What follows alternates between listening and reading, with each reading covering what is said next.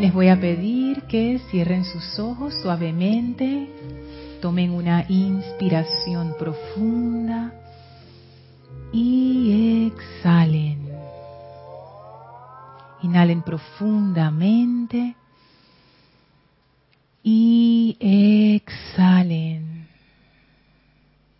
Inhalen nuevamente y exhalen soltando toda la tensión del día, toda la preocupación, todo pensamiento angustiante y sientan como toda esa energía sale de ustedes y resbala suavemente a una gran llama blanca cristal a sus pies. Esa llama de purificación y ascensión toma esta energía y la transmuta en luz, en perfección.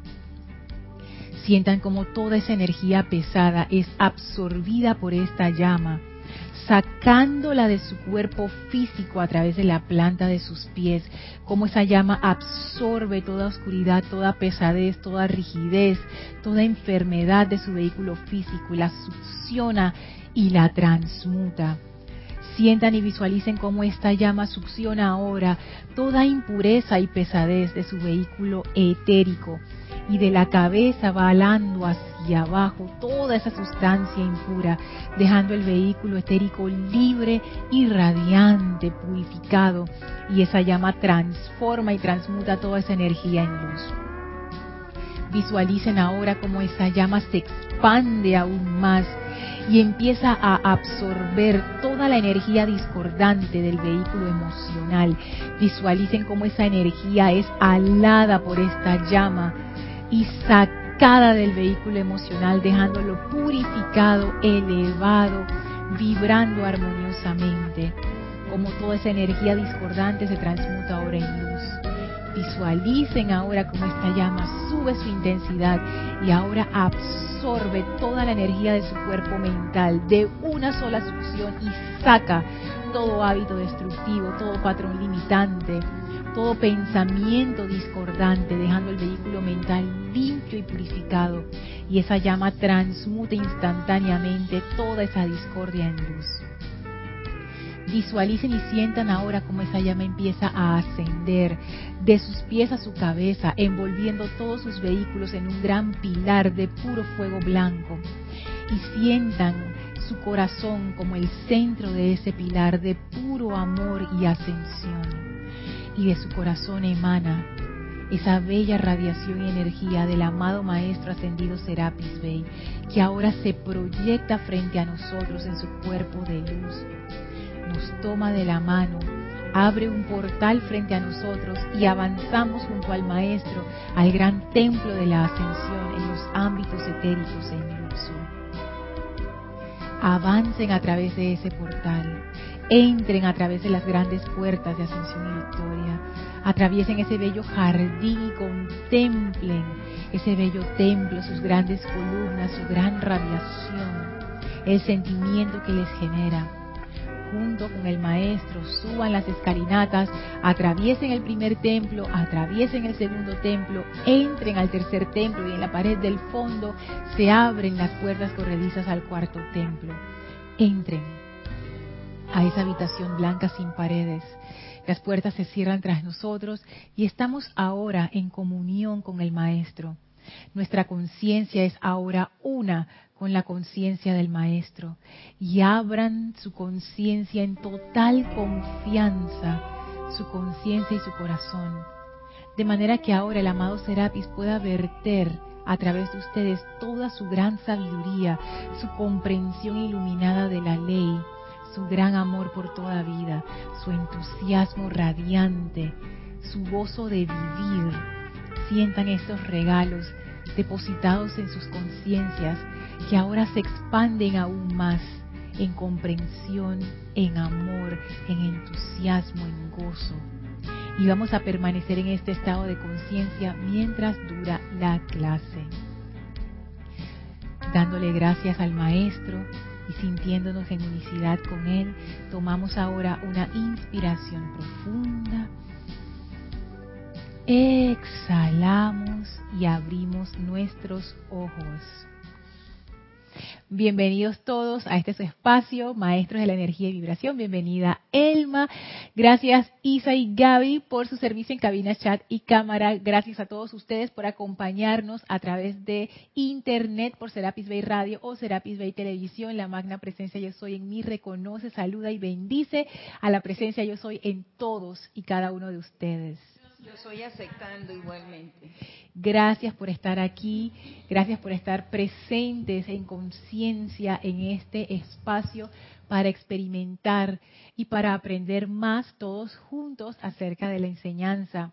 Les recuerdo que sus comentarios y preguntas son inmensamente valiosos, no se queden con ellos, denlos al mundo a través del chat que tenemos habilitado para ustedes, Serapis Bay Radio, por Skype. Y si están escuchando esta clase en diferido, me pueden escribir a mi correo electrónico lorna.serapisbay.com. Y bueno, en la clase anterior, el amado Elohim Vista nos dejó en un, en, ¿cómo, ¿cómo se pudiera decir? Como esas series de televisión que terminan en una parte así como de tensión y abajo ponen un cintillo que dice continuará. Así mismo fue. El Elohim Vista, después de darnos un discurso maravilloso acerca de cómo desconectarnos y sintonizarnos con las esferas superiores, y después de darnos el dato que, que, nos dijo, bueno, esto se hace así, tú tienes que poner tu atención ahí, esa es la forma de sintonizarte. Y una vez que tú pones tu atención sobre algo, tú te desconectas de lo otro. Ponte que si tú pones tu atención en el amor, tú te desconectas del resentimiento porque son mutuamente excluyentes. O sea, tú no puedes estar resentido y amando. O sea, tú amas y amas. Nuestros amores humanos sí tienen esas dualidades de que yo te amo, pero me la hiciste y me la vas a pagar, pero yo te amo. Pero el verdadero amor de los maestros ascendidos, que es el verdadero amor en el universo, no tiene división, no. Sino una unificación de sentimiento y pensamiento. Así es, no hay condiciones, no es condicional. Yo te amo, punto, ya.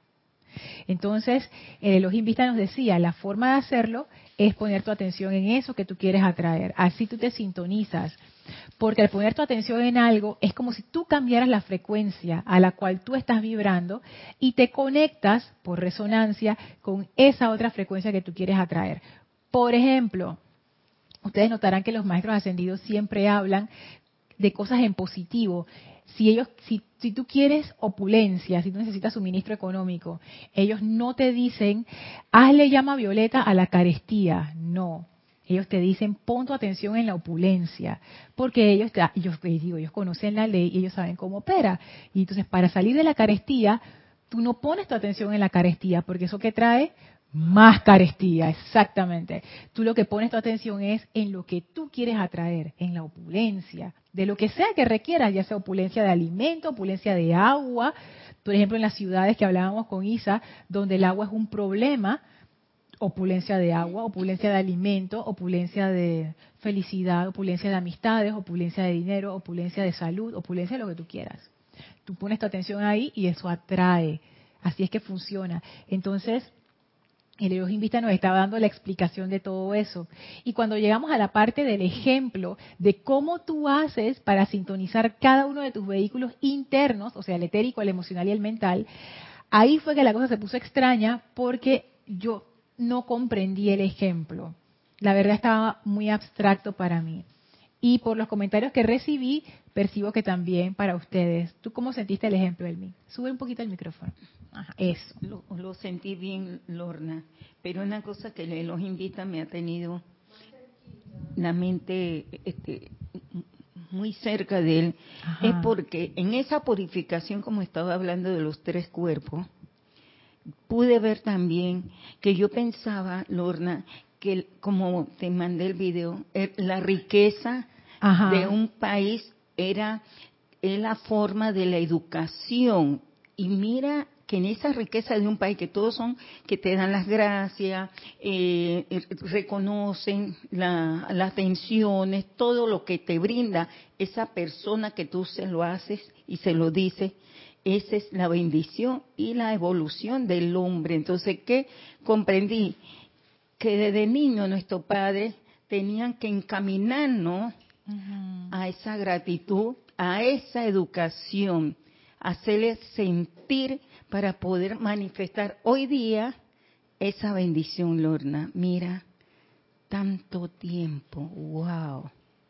Y fíjate, la educación, ¿qué es? Es, es una forma para programar a tus vehículos a pensar y a sentir de cierta manera. Por ejemplo, hay culturas en donde robarse algo eh, es como que no pasa nada. O sea, tuviste algo, como se dice aquí en Panamá, mal puesto entre comillas, o sea, una pluma, eh, un, pero una, aquí en Panamá le decimos pluma a los bolígrafos. Viste un bolígrafo que no es tuyo, te gustó, y te lo llevaste. Sí. Hay culturas donde eso no ocurre. Ese bolígrafo no es tuyo, no te lo llevas. Y tienes mucha razón, eso se enseña desde la casa. Y no se enseña con la palabra, sino con el ejemplo. Imagínate un padre o una madre que le diga a su hijo, tú no te llevas nada que no es tuyo, pero cuando está en la tienda y ve algo que le gusta, ¡zas! se lo lleva. O sea, ¿qué, ¿qué tú le estás enseñando a ese niño o a esa niña? Y eso de, de las culturas que permiten el robo como algo casual y como que, ay, pero qué tontería, nada más era un bolígrafo eso lo que hace es que daña la confianza entre las personas, porque así como tú te robas, tú piensas que todo el mundo está robando, nadie confía en nadie, una cultura así no progresa. Sí. Bien impresionante, ¿verdad, Lorna? Las culturas que son más desarrolladas tienen una fuerte base de confianza. Todo el mundo sabe que nadie le va a hacer daño al vecino, que tú no te vas a meter en la casa del otro aunque esta puerta esté abierta, que los niños pueden jugar en el patio, nadie va a venir a hacerles nada. eso es parte de una cultura que tiene una fuerte raíz en la educación de, oye, de ser cívicos unos con otros. Y otra otra situación que llegué a ver, estuve muy cerca de Mandela. Ah, ¿y eso? Sí, porque este, yo comienzo a investigar cómo él era un, un, hombre amoroso y agradecido, eh, a pesar que estuvo preso, a pesar que era revolucionario, a pesar de tantas cosas que él tenía pero cómo él se fue transformando porque la educación de él fue a través de esa cárcel para manifestar ese sentimiento de amor y gratitud. Y lo que mira fue cómo tuvo él que pasar por un proceso para poder recibir la información, cómo cambiar todo a una forma elevadamente y armoniosamente, Lurna. Eso es un súper ejemplo. Sí, mira. Porque tú primero nos traes el ejemplo de los padres con los niños y ahora traes otro tipo de ejemplo. Y tú dices, la educación de él fue en esa cárcel. esa cárcel. Que tú dirías, la cárcel es lo más alejado de una institución educativa, pero no, esa fue su escuela. Sí.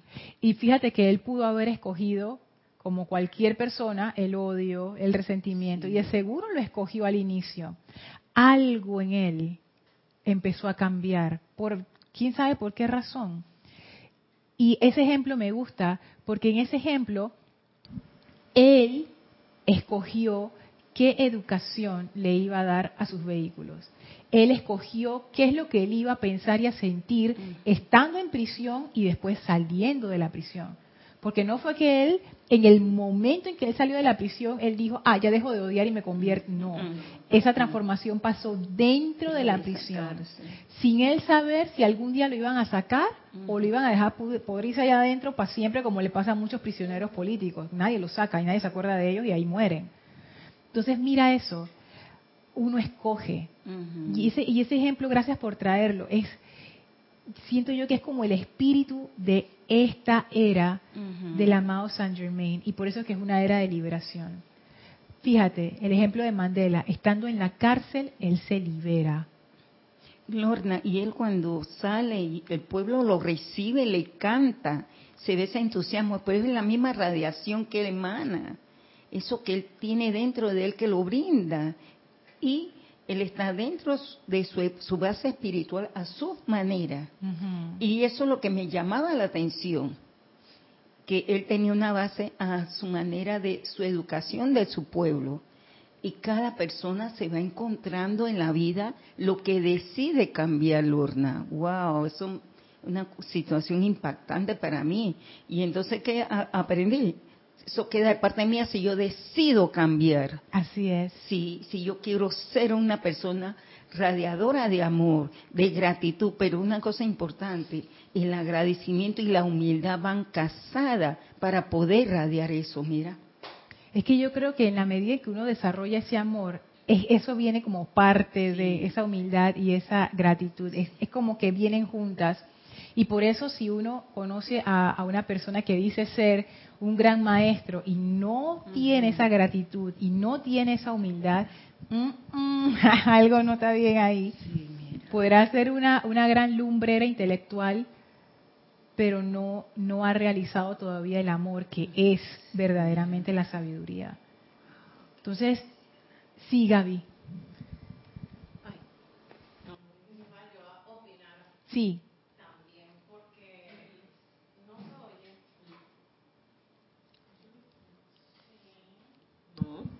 A ver, ah.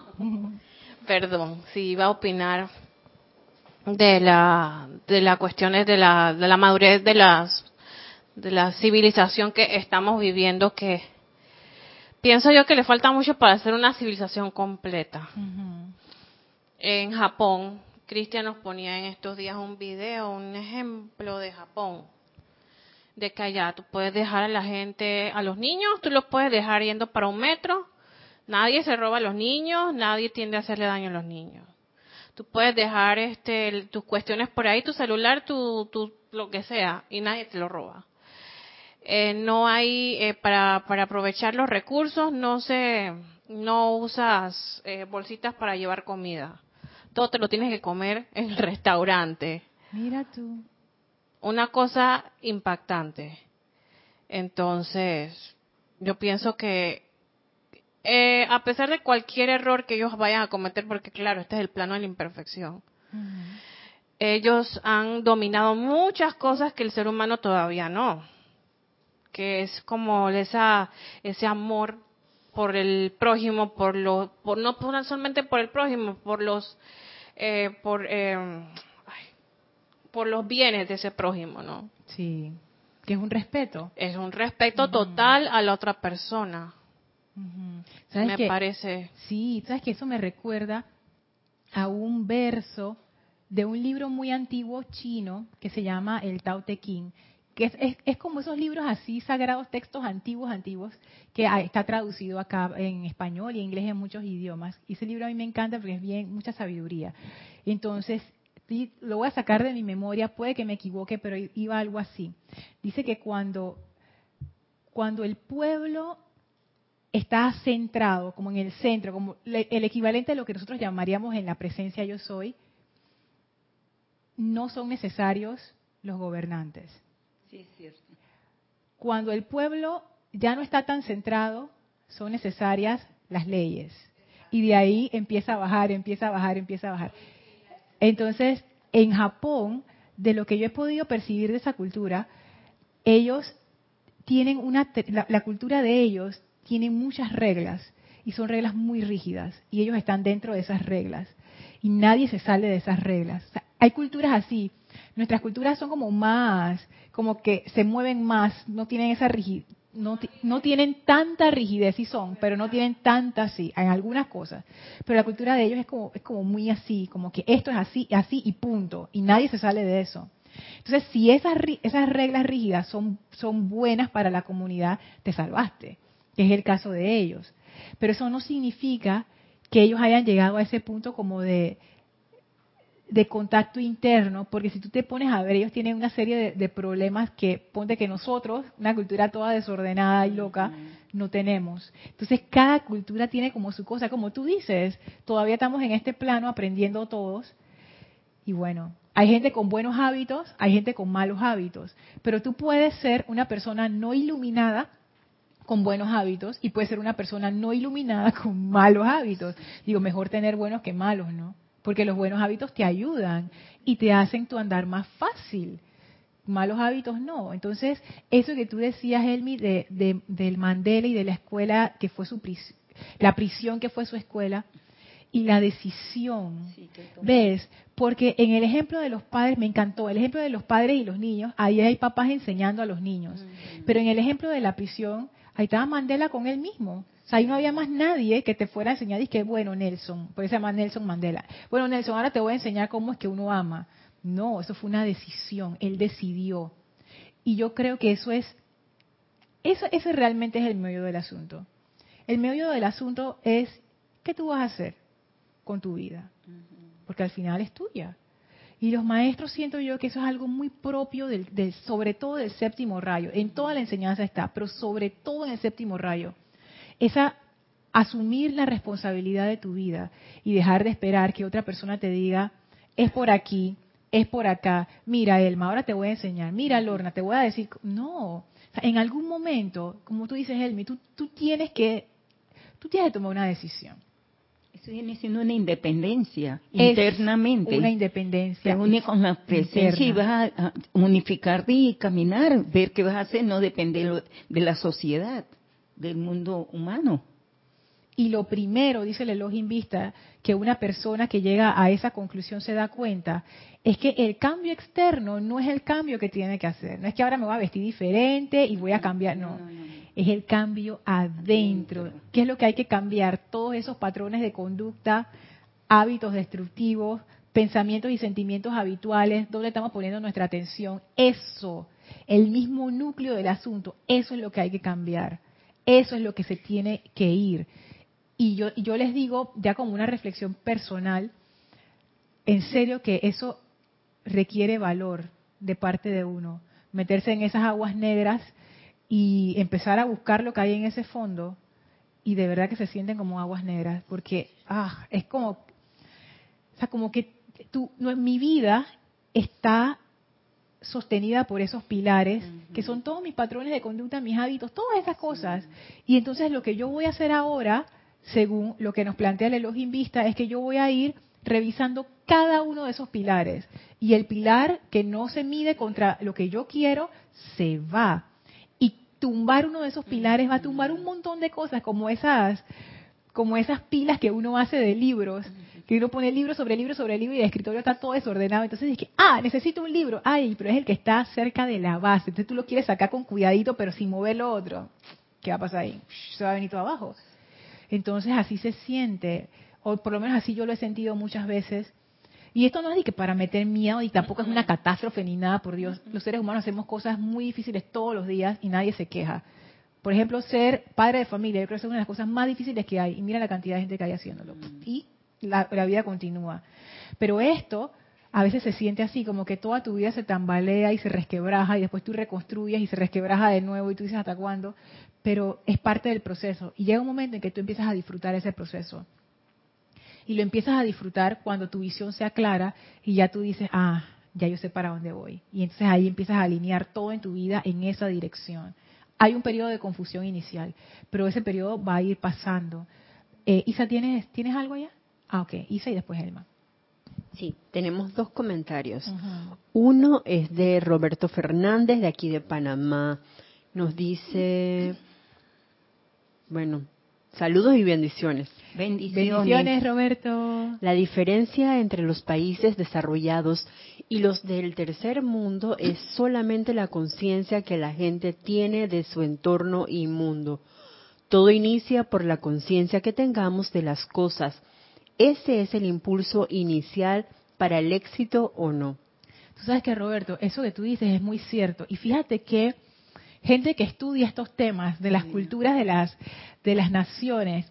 Yo una vez me, me, compré un libro que me encantó el título. El título es, eh, ¿cómo es? Eh, La pobreza es un estado de conciencia. Y era un libro sobre Latinoamérica. Y al final, el autor hace todo un estudio con estadísticas y todo. O sea, esta es una persona que se dedica académicamente a estudiar. Y al final su conclusión, ¿cuál es? La pobreza es un estado de conciencia. O sea, no hay nada en estos países que los impida llegar, como tú dices, al nivel del primer mundo. No hay nada. Tienen recursos naturales, tienen la gente, tienen la mano de obra. Nosotros en Latinoamérica, por ejemplo, tenemos mucha gente joven. Europa está perdiendo su gente joven. Japón está perdiendo su gente joven. Latinoamérica está llena de gente joven, llena de mano de obra, llena de gente con, con buena onda, llena de recursos naturales. Y entonces es un estado de conciencia y son los hábitos que tú decías y también decías tú, y son los hábitos de nuestras culturas que nosotros podemos seguir echando la culpa a Estados Unidos y la culpa al presidente, que ese gobernante que tenemos que nos sirve, y al otro. Ey, somos, es nuestra forma de pensar. Y de forma de pensar, si ustedes se ponen a ver, es como que es una forma de pensar. Cambiamos de forma de pensar todo el tiempo. Yo antes pensaba A y ahora pienso B. Eh, y uno cambia su, así. Eso es lo único que nos separa de llevar una vida plena como país. Nuestra forma de pensar y de sentir.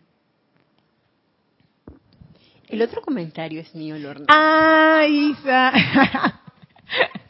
ok. Primero con lo que decías eh, de escarbar bien, a, bien el fondo, por, por ejemplo, uno tiene que ser bien honesto. porque a veces uno quiere como que, ay, esto sí, pero esto no puede ser, esto sí es de verdad, lo otro no. Entonces, la autohonestidad me parece que tiene que ser súper importante y una de las cosas que uno tenga bien presente de manera constante. Sí. Porque yo creo que también la constancia es definitiva en ese proceso de retrospección, introspección, perdón. Y por otro lado, ahora que hablas de la conciencia, sí tienes razón. Yo me acuerdo que estando en Cuba ya, ellos supuestamente libres, em, una de las cosas es que allá no roban. La única manera en que te castiguen, por así decirlo, es cuando matas una vaca. De lo demás, no hay nada. Tú puedes andar tranquila en ese país. Pero sí influye mucho la conciencia, porque ahora que son aparentemente libres, siguen siendo presos. Es la conciencia de ellos. Es la conciencia. Es que, claro, imagínate una persona que siempre ha estado presa, y no me refiero solamente a Cuba, me, me refiero incluso a nuestros países o voy a hablar por mí, pues Panamá, que realmente nosotros estamos presos de nuestra forma de pensar, como nuestra cultura. Y eso no es que le pase solo a Panamá, es que eso es así. Cada uno de nosotros está preso dentro de sus propios hábitos, que son inconscientes la mayoría. Entonces imagínate que alguien le dé a Panamá una oportunidad de saltar al primer mundo.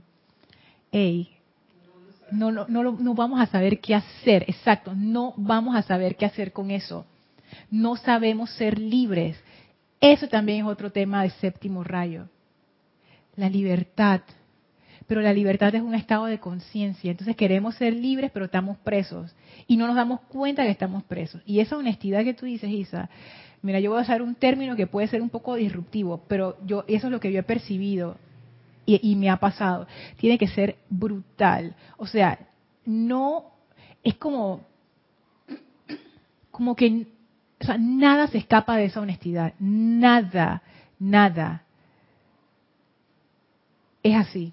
O sea, no hay, no hay condición, no hay excepciones, no hay, tú sabes, el caminito por acá atrás, y que esto sí, pero esto no. O sea, tiene que ser implacable. O sea, hay, hay, y tiene, sí, rítmica y constante. Y tiene que ser implacable. O sea, ahí tú no tomas prisioneros. O sea, eso es se va todo el mundo aquí. hay, y, wow, yo, yo por eso entiendo que la pureza y la honestidad estén dentro del cuarto rayo. Con ese espíritu espartano que va para adelante a pesar de, y a pesar de los obstáculos, tú tienes ese ritmo y esa constancia, porque tú sabes para dónde vas, tú sabes lo que quieres lograr. Eso es importante. Tú sabes, Lorna, que para mí también fue muy impresionante. Cuando él sale de la cárcel, y reflexionando él y haciéndome sentir que yo era Mandela al lugar. Él, su pueblo, él no tuvo esa separación. Él los trajo a todo un sentimiento de que todo era igual a él, Lorna. Y eso para mí fue algo tan impresionante porque no había esa separatividad que tú eres mejor que yo, o yo soy mejor que tú, no. Y ahora comprendo por qué el maestro eh, la amada presencia siempre nos cultiva de que siempre vayamos para adentro. ¿Por qué? Porque es que allá adentro está la mina de oro, de, de, bendiciones, porque nosotros, al menos yo por estar viendo afuera, obvio a la realidad interna y vivo en el, en el y no estoy consciente de lo que hicieron esos grandes hombres que los maestros ascendidos a través de ellos trabajaron para el ejemplo para nosotros hoy día verlo, porque ese fue un ejemplo para nosotros, para mí, Te voy a decir, yo estoy impactada. Yo, yo que los invita, estoy viendo cosas que, que no puede ser, que yo más antes no lo vi. Porque ahora, ahora, es el que momento, lo estamos viendo. Ahora es el momento de verlo y no solamente verlo, sino hacer algo con eso. O sea, ahora te sirve, ahora tú puedes empezar a ver dónde están los puntos en común y aplicarlos de una vez. Me encantó, me encantó algo que dijiste, la realidad interna. Porque pensamos que la realidad es lo que está afuera y lo que es más real que lo que está afuera es lo que hay adentro, porque como pensamos y sentimos, así mismo vemos el mundo y así mismo tratamos a otros y así mismo enfrentamos la vida y así mismo hacemos todo. Entonces es cierto, la realidad interna pesa mucho más, muchísimo más que la externa. La realidad interna de cada uno de nosotros determina si vamos a ser felices o no en esta encarnación. Determina si nos vamos a sentir plenos en esta encarnación o no determina si vamos a lograr nuestros objetivos o no. Determina si nuestra vida va a tener algún significado o no. En realidad no depende de la prisión del carcelero, del padre, del... depende de uno mismo. Y entonces imagínate, viendo ahora ese discurso del Elohim Vista desde ese punto de vista, ¿qué es lo que te está presentando el Elohim Vista? Te está poniendo frente a esa decisión. Ahí está, pues. Impresionante, Lorna, porque eh, cuando comencé a pensar en, Mandela y comencé a ver el, otro discurso del Señor que dijo que un país rico es la educación que tiene ese país, y dije, pero es verdad, esa riqueza yo la he dejado perder, no la cultivé nunca, ahora es que la estoy viendo y ahora quiero rescatarla. ¿Por qué? Porque la riqueza interna es la que me va a favorecer. Mi parte e-, exterior para poder manifestar una armonía, sentirme bien conmigo y la presencia, unificarme, porque esa es la meta de llevar esto adelante. Que todo sienta esa paz, ese confort, esa manifestación de esa armonía, de que tú eres parte de esa unidad. No es que te voy a coger y te voy a quitar y te voy a eliminar. No, esa es la parte del amor, que eso es lo que más me impresionó de él. Cuando fue a buscar, él salió, su pueblo lo fue a buscar, pero esa emanación de amor, él lo mandaba de la cárcel para poder lograr su cometido. Antes no, porque no iba a emanar ese amor afuera de la cárcel, no, lo tenía que trabajar internamente para poder disfrutar de esa armonía ahora. Sí. Mira. Impresionante. Y fíjate que la enseñanza, por eso se llama enseñanza de los maestros ascendidos, es una educación. Sí, eso es lo que vi, Lorna. Es una educación. Gracias, Lorna. Y eso es lo que tenía aquí en la mente. Exacto. ¿Qué, ¿Qué, es lo que hace la enseñanza cuando uno llega por primera vez al grupo y uno sigue viniendo constantemente? Tú empiezas a reprogramar. Poco a poco tú empiezas a reprogramar. Por ejemplo, las cosas que antes tú veías como un plomo, como que, ay, qué malo, Ahora la enseñanza te dice, no, eso es una oportunidad. Ah, es una oportunidad. Y tú empiezas a reprogramar, ah, la presencia yo soy, yo puedo invocarla, ok. Ah, los maestros ascendidos. Ah, el perdón es importante. Lo que pienso y siento es importante. Cosas que yo no sabía. Aquí las aprendí. Y eso hace que yo empezara a reprogramar todas estas cosas y todas estas creencias. O sea que es una educación. Y entonces esa honestidad, Lorna. porque eh, yo pienso que yo tengo que trabajar más todavía profundamente en esa honestidad, porque esa es la base para poder uno lograr a realizar el trabajo aquí en, la, parte física. Sí, la honestidad es fundamental. Eso es lo que te permite seguir profundizando hasta el mismo núcleo. Gaby. Ah, y después Isa. Ah, perdón, Isa, ah, eh, me pasas la gente que se reporta también en algún momento cuando tenga chance. Sí, yo, yo estaba pensando en, en esa en ese análisis que tú hiciste de por qué estamos programados de esta manera, por qué las personas de diferentes culturas están programadas de distintas maneras, porque un occidental piensa diferente a un oriental, porque un americano piensa diferente a un europeo, a un europeo, a un asiático. Sí. Que tienes que transportarte a los inicios de cómo fue el continente, por lo menos América. Eso fue un, inicio catastrófico. Una invasión, una imposición. Pero fue, exacto, nada más que fue como como los hermanos gemelos. Fue un choque para los que vivíamos, para los que vivíamos, yo no daba en ese tiempo, para los que vivían en América. Los del norte llegaron los, los peregrinos escapando de Europa y ellos arrasaron con las culturas indígenas. Nada más que en ese caso ellos fueron los vencedores y entonces la cultura indígena quedó relegada por ahí y ellos se apropiaron del país. Y ellos venían con la mentalidad de prosperar, con la mentalidad de arrancar una nueva vida, llenos de esperanza. Los que vinieron a Latinoamérica son diferentes, ellos vinieron a saquear, a aprovecharse. Y no solamente eso, vino la cultura afro, una cultura esclavizada, una cultura lastimada. Que ellos eran libres, ellos eran libres en su, continente. Entonces la cultura indígena, una cultura que quedó como relagada, como la que no sabía nada, los ignorantes, los salvajes. Y toda esa mezcla de culturas y de razas ha formado lo que es Latinoamérica con múltiples programaciones erradas. Sí. Entonces, aquí yo veo el trabajo del maestro Saint Germain muy profundo, mm. porque este continente es el continente que de la liberación, ¿no? Pero primero hay que liberarnos todos tiene que nacer esa nueva juventud o esa nueva raza liberada. Pero primero hay que liberarnos nosotros, porque ya el camino que nosotros estamos no es el camino correcto. Si tú te pones a ver políticamente desde México hasta Argentina, eh, los patrones de aparente corrupción, desigualdad, dictaduras, dictaduras, escasez, desorden social. Es el mismo patrón de todos los países, entonces algo estamos haciendo mal. Y el maestro Saint Germain, yo creo que está trabajando mucho en eso, en, despertar las conciencias, libérense, esto no era así como ustedes creían. Porque yo pienso que el maestro se, él, él, es valiente, yo, yo creo que él, se, él trabaja donde hay más necesidad y nos ha empoderado a nosotros, ustedes tienen que hacer esto o sea, nos está poniendo la vara alta. Ustedes van a hacer esto. O sea, no, no, ve, no ve dificultad o no ve limitación en nada. El maestro es una, un horizonte sin límites, una liberación que él quiere darnos porque dice, estos están necesitando de mi ayuda. porque no en Europa?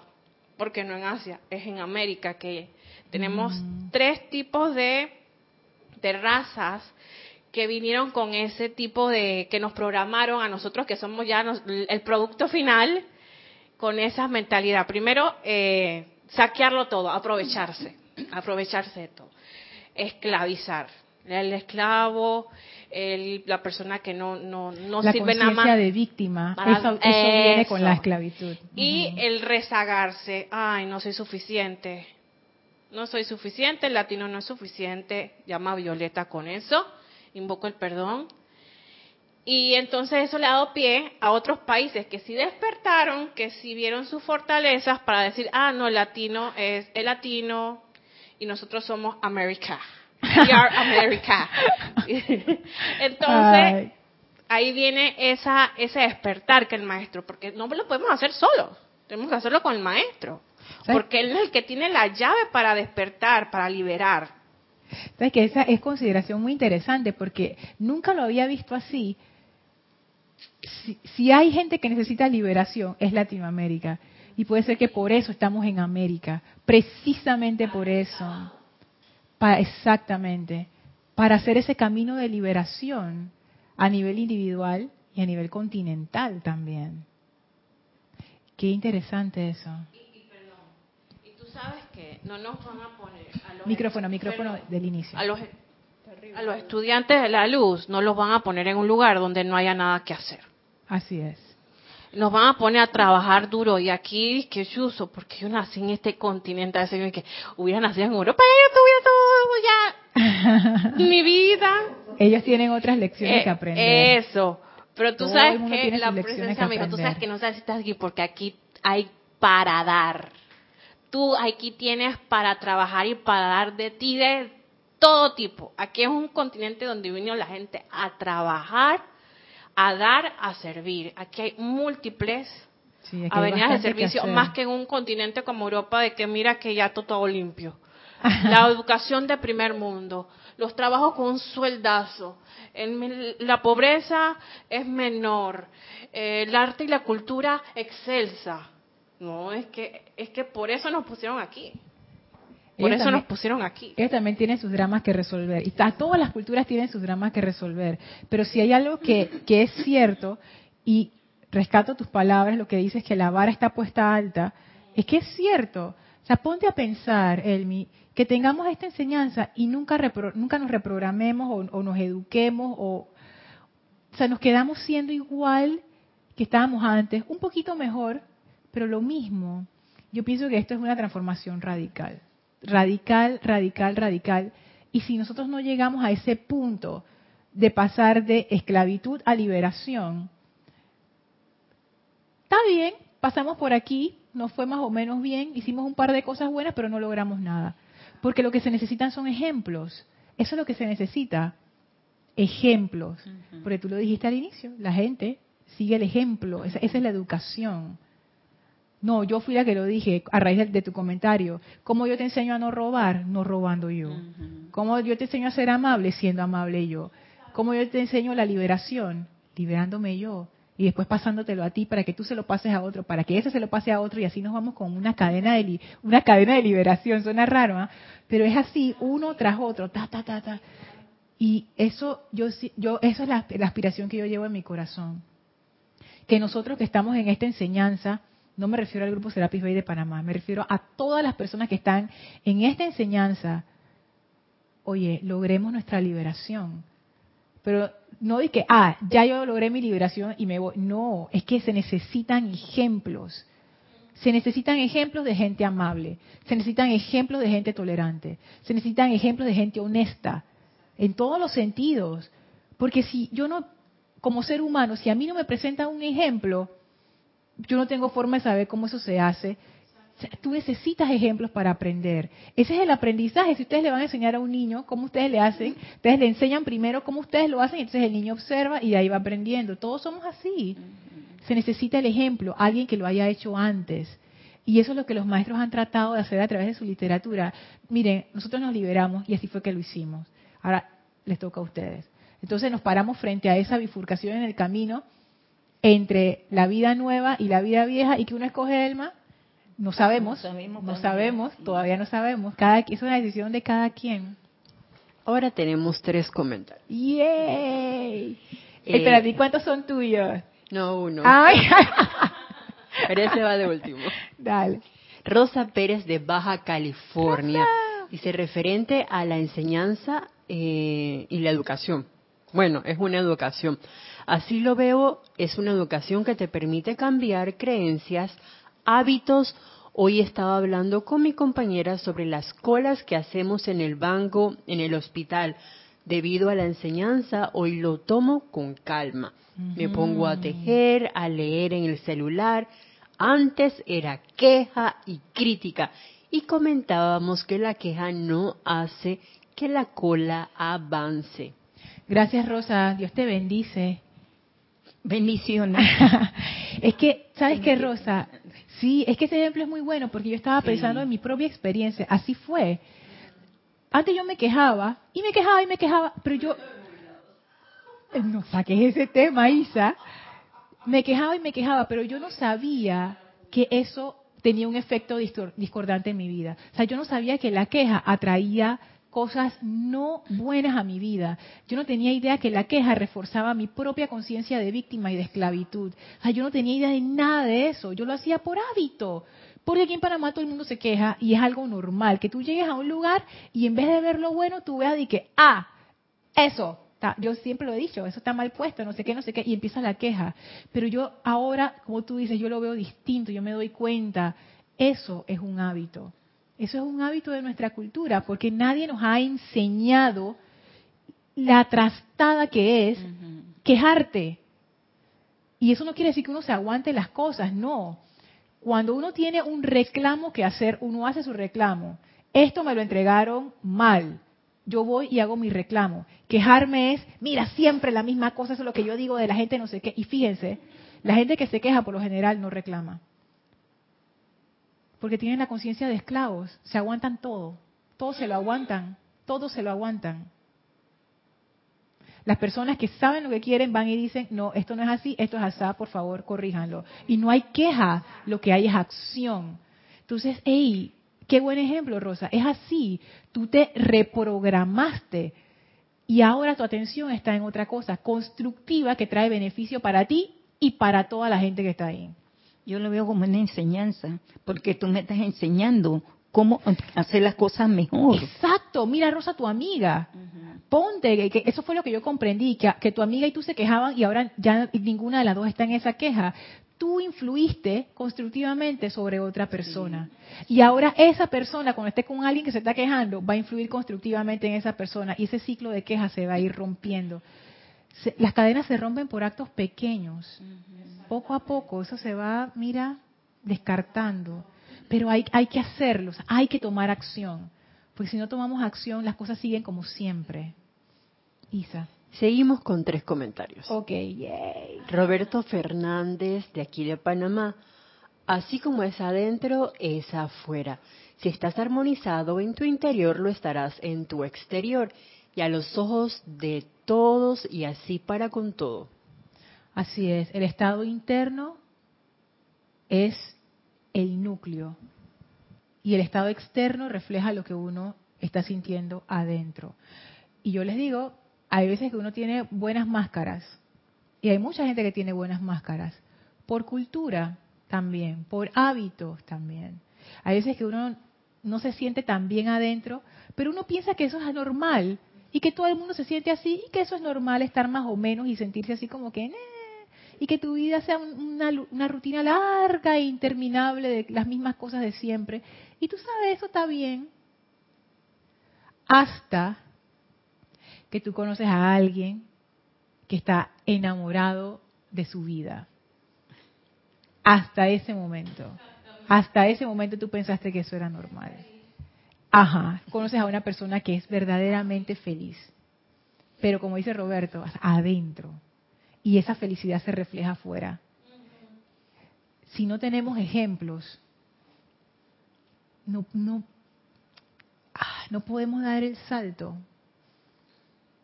No podemos dar el salto. Eso es tan importante. Fíjense que es una de las cosas que me voy a llevar de los tesoros de esta clase. Necesitamos ejemplos. Y los ejemplos somos nosotros mismos, que estamos escuchando estas palabras. O sea, nosotros somos el ejemplo de los demás.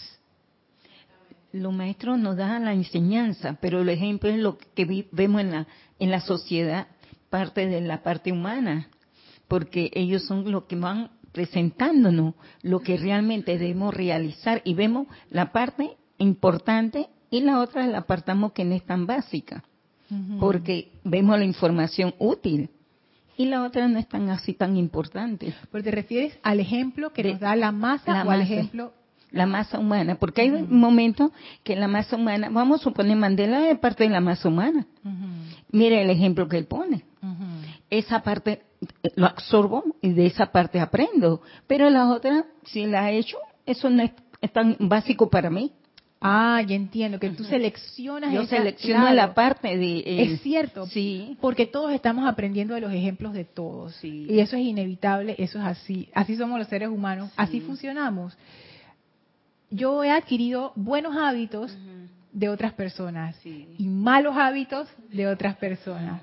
Porque uno es así, uno va como que, como esta gente que va, dice, ay, esto me gusta, lo voy a comprar, ay, esto me gusta, lo voy a comprar. Y uno se va poniendo y poniendo, poniendo y un gran caparazón lleno de cosas y lleno de hábitos y de formas de pensar. Entonces es momento de reevaluar ¿Qué es lo que yo tengo en esa, en esa gran bolsa llena de hábitos? O ¿qué, me está ayudando y qué no me está ayudando? ¿Qué yo estoy viendo que me, que me ayuda y qué estoy viendo que no me ayuda? Y si no me ayuda, ¿por qué tengo mi atención allí? Sí.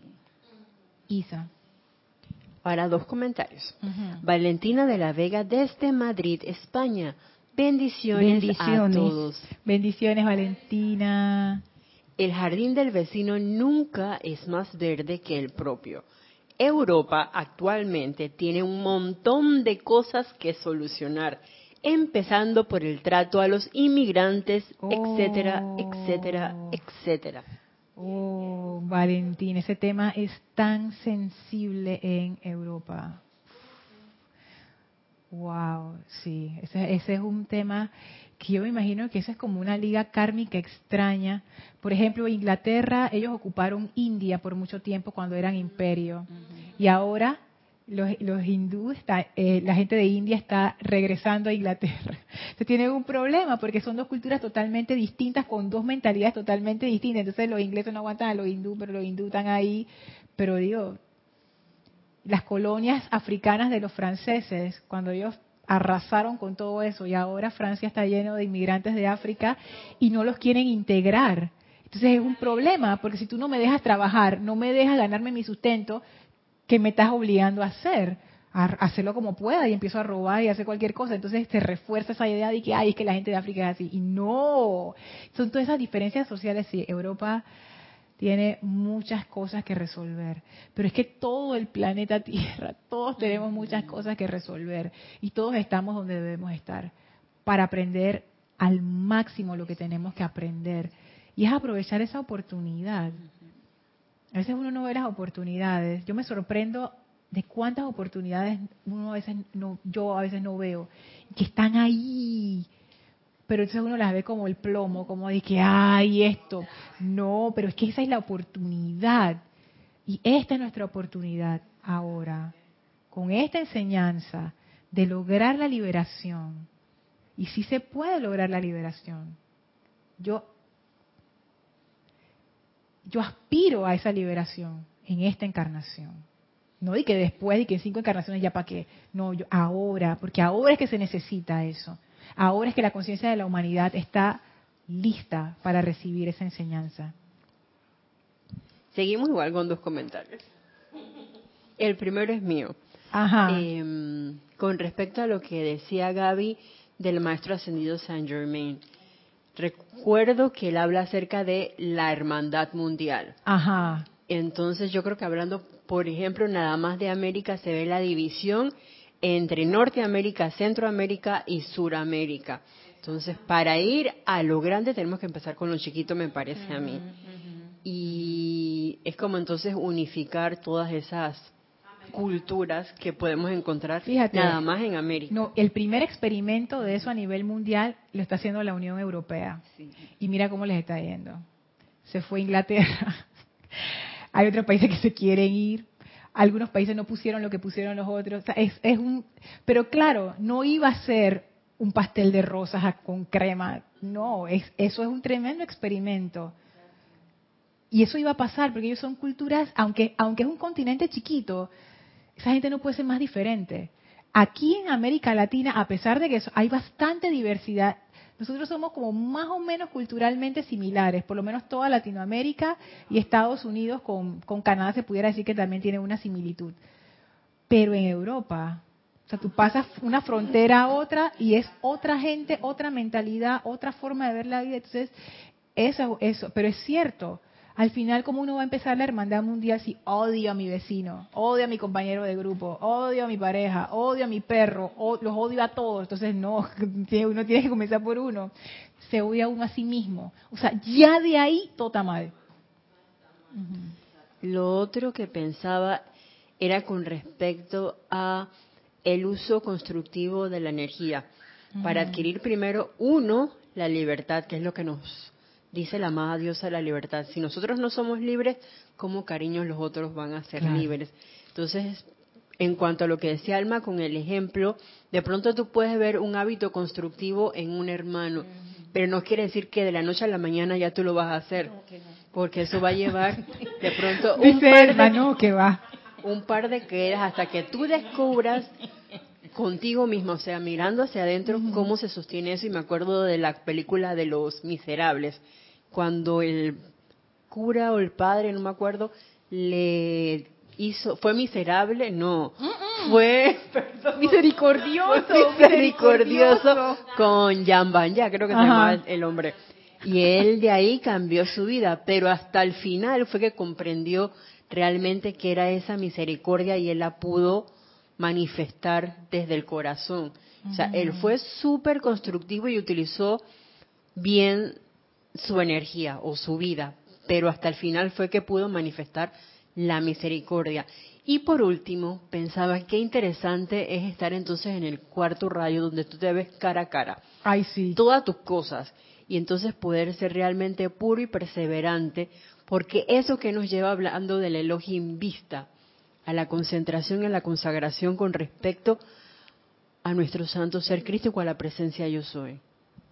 Así es, sí. Pero por eso que me gusta el maestro ascendido Serapis Baker, que siempre en la, te dice que después vas a tener que regresar, recoger todo lo que has tirado. Sí. Y para mí eso fue algo impresionante, porque ahora lo estoy recogiendo. Yo también.